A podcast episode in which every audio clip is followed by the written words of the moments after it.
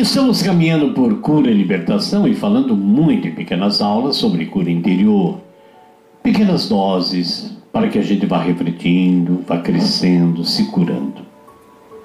Quais são as portas? Vamos perguntar nessa aula. Quais são as portas que podem ser abertas dentro do meu, do meu ser, do seu ser, que acabam gerando doenças emocionais? Quais são essas portas? Vamos então pensar na primeira porta que pode causar uma doença emocional: as escolhas erradas. Primeira porta, as escolhas erradas. O ser humano, eu e você, somos dotados de inteligência, isso não é novidade, de livre-arbítrio, de vontade própria, que torna a gente responsável, responsável pelas nossas escolhas. Então, a pessoa ao tomar decisão errada na vida, pode assumir também procedimentos errados. É claro, tomei uma decisão errada, o proceder é errado. Podemos atrair então para nós mesmos muitas doenças emocionais que atingem a nossa alma, porque com as escolhas erradas, o remorso, o arrependimento, a culpa dói, dói demais e as consequências são inevitáveis. Por que se queixaria o homem que vive, o varão, por causa do castigo de seus pecados? Por que se, se queixaria? Está em Lamentações, capítulo 3, 39. Primeira coisa é a escolha errada. Peça a Deus e Espírito Santo que te mostre, que abençoe a sua escolha. Não escolha errado, não tome procedimento errado sem ouvir a Deus.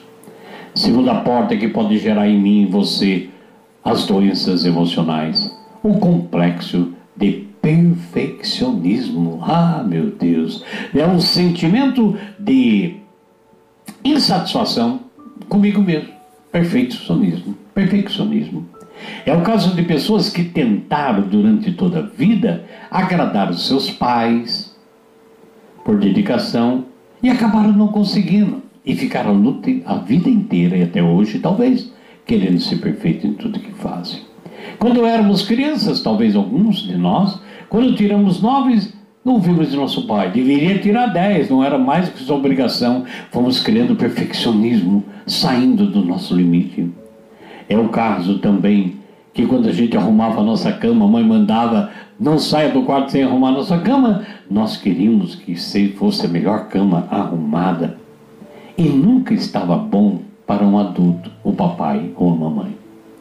Então, tipo de pessoas assim que pode ser eu e você, acabamos dizendo: eu não consigo fazer nada direito, eu nunca vou fazer nada direito, eu tenho que melhorar, eu tenho que melhorar, não gostei do que eu fiz, poderia ter feito melhor, então eu fico assim com uma porta aberta de perfeccionismo. E acabamos lutando a vida toda incansavelmente para ser melhor, mas nunca conseguimos. E por isso vem o sentimento interior da frustração consigo mesmo, do desânimo, e passamos a vida carregando um fardo emocional. Primeira porta que pode gerar doença emocional é a escolha errada, a segunda é perfeccionismo. E a terceira porta que podemos orar, e você pode orar, que é a sensibilidade em excesso. O que significa isso? Pessoas que sofreram com muitas mágoas, sofreram com muitas mágoas, que desejaram ser amadas profundamente, mas só receberam descaso, desprezo, desvalorização. Então, o que aconteceu com isso? Se tornaram pessoas sensíveis demais. Por isso, passaram e passam a vida em busca de muita atenção das pessoas. Elas não vivem, elas querem atenção das pessoas.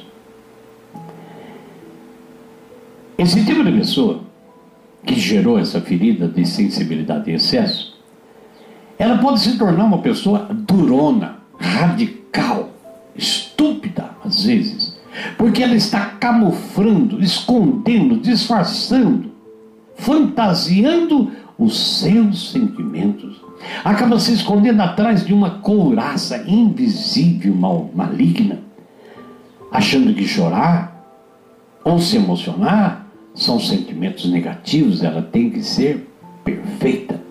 Como sofrem, como sofrem. Quarta porta aberta é o medo e a timidez. Amados e amadas. Muitas mágoas que ocorreram no meu e no seu coração e ocorrem no coração de pessoas desse mundo são difíceis de, ter, de ser definidos. Quando crianças, pessoas foram humilhadas, depreciadas pelos seus próprios familiares, comparadas com os irmãos, etc. e tal. Quanto sentimento de raiva, de ódio, de medo não foi lançado no interior dessa criança? Era uma mente infantil que foi pegando tudo. E ali, esses sentimentos de ódio, medo, raiva, tristeza, foi infeccionando, tornando-se, na verdade, uma gangrena dentro do nosso interior. E um dia nós chegamos a perceber que a nossa personalidade foi afetada. Estamos adultos doentes. Comentários da nossa infância que geraram medo e timidez Olha a cara desse garoto. Timidez. É pena que não tenha saído nem um pouco igualzinho ao seu irmão, seu irmão, que é mais bonito. Por sua causa, eu estou sofrendo com seu pai. Geram medos, geram, na verdade, nossa depreciação muito grande, afetam a personalidade. Primeira porta escolher errada, segundo complexo de perfeccionismo, Terceira, sensibilidade em excesso. Quarta porta que pode gerar doença emocional é o medo e timidez. E o sexo?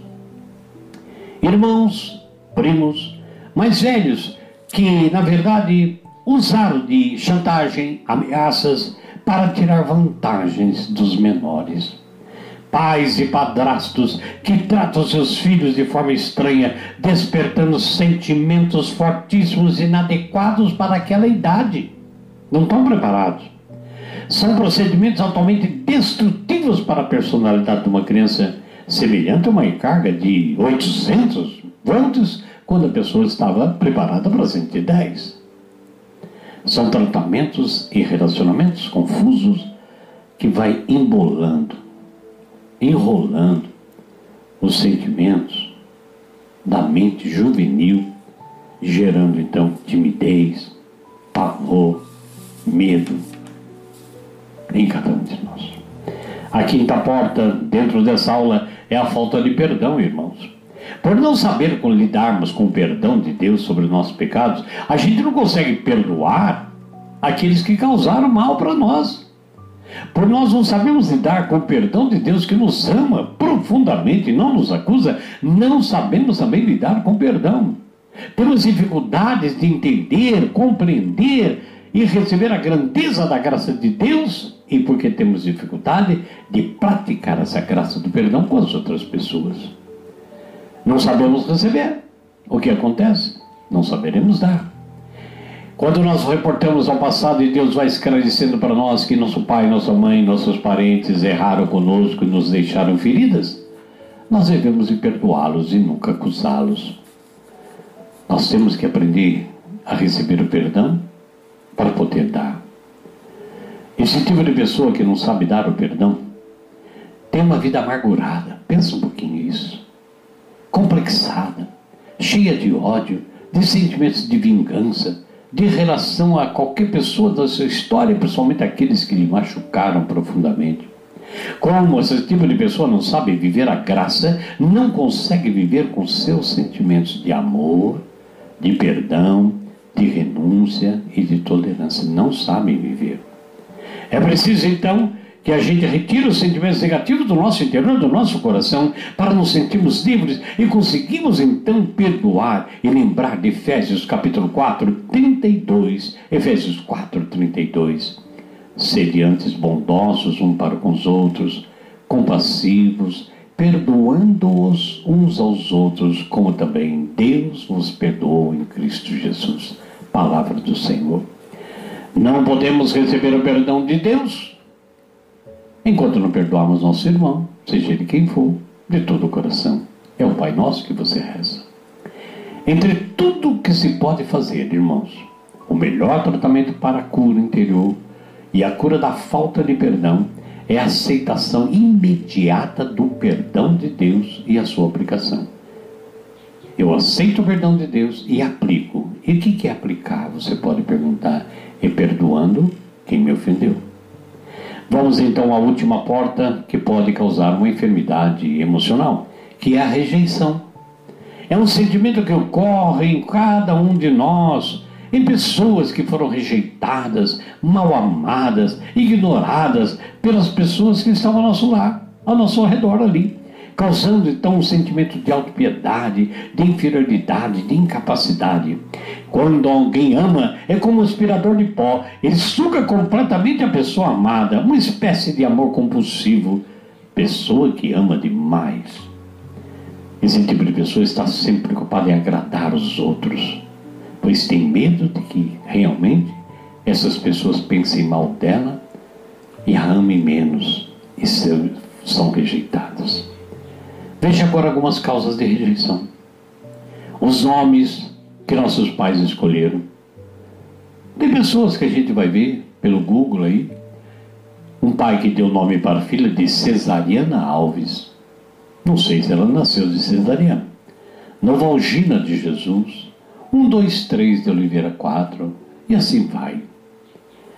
Causa de rejeição, morte dos pais que não convivemos bem Causa de rejeição, filhos que não moraram com seus pais foram morar com madrinhas e avós.